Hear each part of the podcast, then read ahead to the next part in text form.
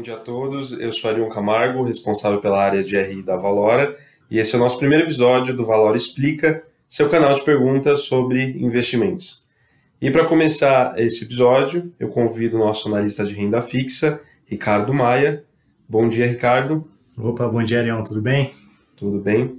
Ricardo, eu queria que você, nesse episódio, falasse especificamente sobre FDICs, e para isso a gente tem alguns tópicos que eu separei por aqui, tá bom? Vamos lá. Então, Ricardo, para começar, eu queria entender o que significa FDIC.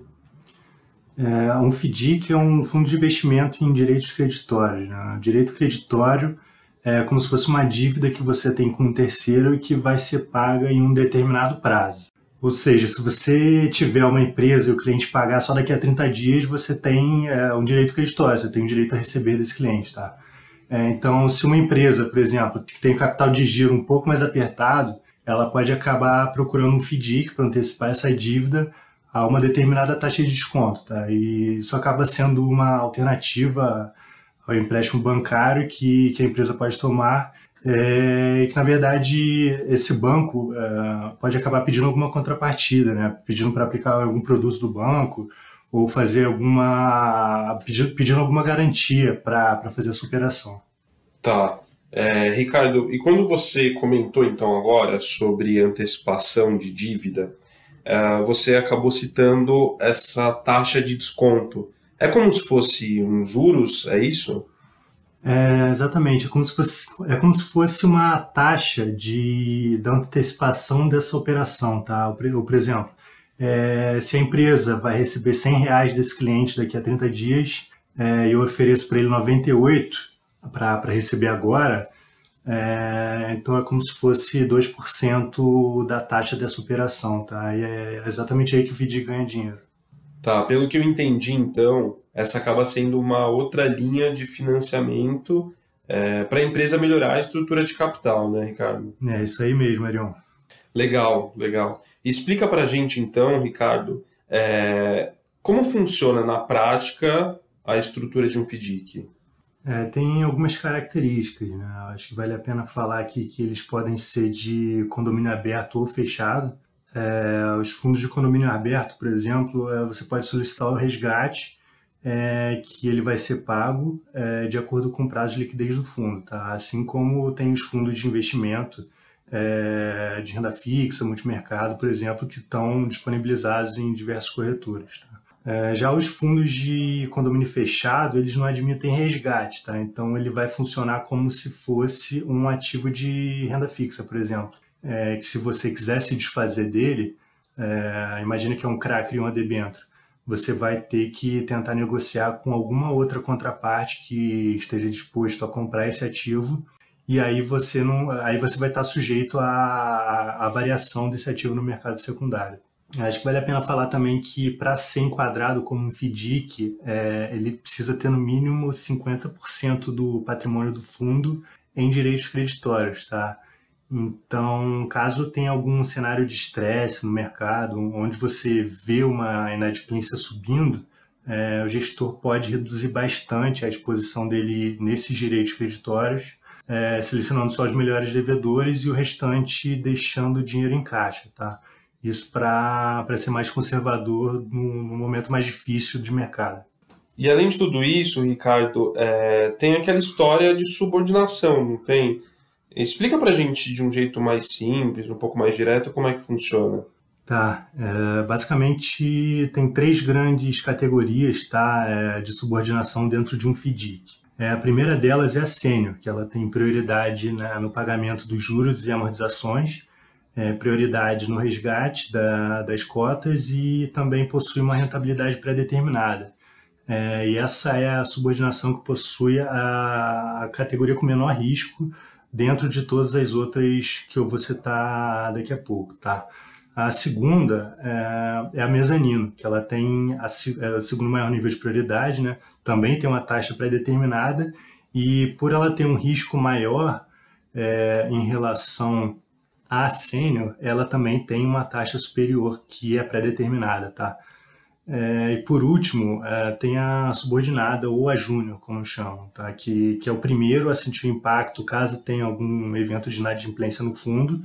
E, diferentemente da cota sênior e mezanino, é, essa série subordinada não possui indexador pré-determinado, ou seja, é, primeiro o fundo paga remuneração para o cotista sênior, depois ele paga remuneração para o cotista que está na cota mezanino, é, e todo o excesso de, de spread da operação é, é, a remuneração da cota júnior, tá? Então ela pode oscilar bastante de acordo com o número de volume, é, é, com o volume operado desse FDIC e com a taxa que ele, que ele pode captar esses direitos creditórios, tá? Então, a gente aqui na, na Valora, por exemplo, a gente só investe é, quando a empresa responsável por escolher esses créditos estão na cota júnior, exatamente para mostrar que ele está no risco da operação e que ele também não está fazendo nenhuma seleção adversa desses, dessas dívidas que ele está botando para dentro do fundo. Tá? É, por exemplo, se a inadimplência ou a perda desses direitos creditórios é, representarem 10% do fundo e 10% do fundo também for é, a parcela total da cota júnior desse FDIC, quer dizer que é, esse, essa perda desse fundo vai ser absorvido 100% pela cota júnior. E depois que a cota júnior for, for 100% impactada, você vai impactar mezanino, que geralmente gira ali em torno, a gente pode citar um exemplo de 30% do, do total do FDIC. Só depois que, que completar toda a perda dessas duas classes, aí sim você vai sentir o impacto na, na cota sênior, tá? Ricardo, e quais os tipos que a gente tem hoje de FDICs? É, tenho, por exemplo, de utilities, que são as prestadoras de serviços essenciais é, as contas como de luz, de água dos seus clientes. É, tem também o massificado consignado, que a gente chama aqui na Valora, que é quando a pessoa física pega dinheiro emprestado com alguma financeira, por exemplo, é, e muitas vezes é, nesse empréstimo pode ter um FDIC por trás é, dando funding para essa financeira conseguir aumentar o número de operações, o número de empréstimos que ela consegue fazer, é, e consequentemente aumentando o lucro dela. Né? É, tem também é, massificado o cartão de crédito. É, nesse, exemplo, é, nesse caso específico, acho que vale a pena citar o, o FDIC Nubank, tá? Que, que, pode estar presente no dia a dia de, muita, de muitas pessoas, mesmo que, mesmo que, essa pessoa não saiba, tá? É, por exemplo, se você tem uma fatura vencer é, no Nubank e você tiver uma boa pontuação de crédito, é, de acordo com, com o score interno deles lá, é, o seu boleto pode ser cedido direto para o FDIC, tá? Ou seja, quando você for pagar a fatura, é, o beneficiário pode ser o FDIC NU, que é o nome do FDIC deles. É, se isso acontecer, é porque o Nubank já adiantou seu recebível e é por isso que você está pagando direto na conta do fundo, tá? É, bom, além desse, tem também o, o, que eu citei no início da conversa, na verdade são é, é, é o multicedente multisacado, né, que você tem várias pequenas e médias empresas é, cedendo recebíveis de diversos clientes, então você tem muita gente dos dois lados da ponta, né, muito, muita, muitas empresas e muitos clientes, é, nesse caso, a seleção é feita por uma é, consultoria especializada. Tá? Bom, é, é, difícil citar todos os casos, mas resumindo, é onde você tem é, alguém precisando de dinheiro, de, é, precisando antecipar dinheiro de um lado, é, e essa empresa tem um crédito a receber de alguém, na maioria das vezes você consegue enquadrar isso em algum tipo de FDIC. Ricardo, e para finalizar, eu queria saber então quais que são as vantagens de é, investir em um FDIC?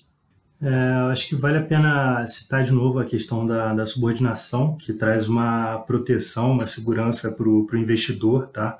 É, principalmente quando ele está ali na cota sênior. Uhum. É, além disso, tem também a questão do regulamento, que, que às vezes trazem algumas travas de, de aceleração de, de, de amortização do, do, do FDIC e também pode, pode trazer algum evento de avaliação para liquidar o fundo, é, dependendo de como tiver a inadimplência do fundo. acho que isso também dá, reforça um pouco a estrutura, tá? É, e além disso, os FDICs também são pulverizados, né? Então você acaba não correndo o risco binário do, do, do, risco do produto, como você vê com, com alguns outros ativos de renda fixa, tá? É, acho que vale a pena citar também é, que, que esse instrumento é relativamente recente, tá? Ela foi aprovada só, só em 2001 para funcionamento pelo Conselho Monetário Nacional e desde, desde então ela tem evoluído muito, tá? Então tem até amadurecido bem rápido até, tá? E dessa transformação é, que tem acontecido, tem surgido também é, novos players que, que dão ainda mais robustez para o pro produto, tá? Que a gente pode citar o exemplo dos registradores e, e, e a C3 é um bom exemplo disso, tá? Que basicamente eles verificam é, o direito creditório antes de jogar para o fundo, para você ver se tem algum tipo de fraude, alguma coisa desse tipo, tá?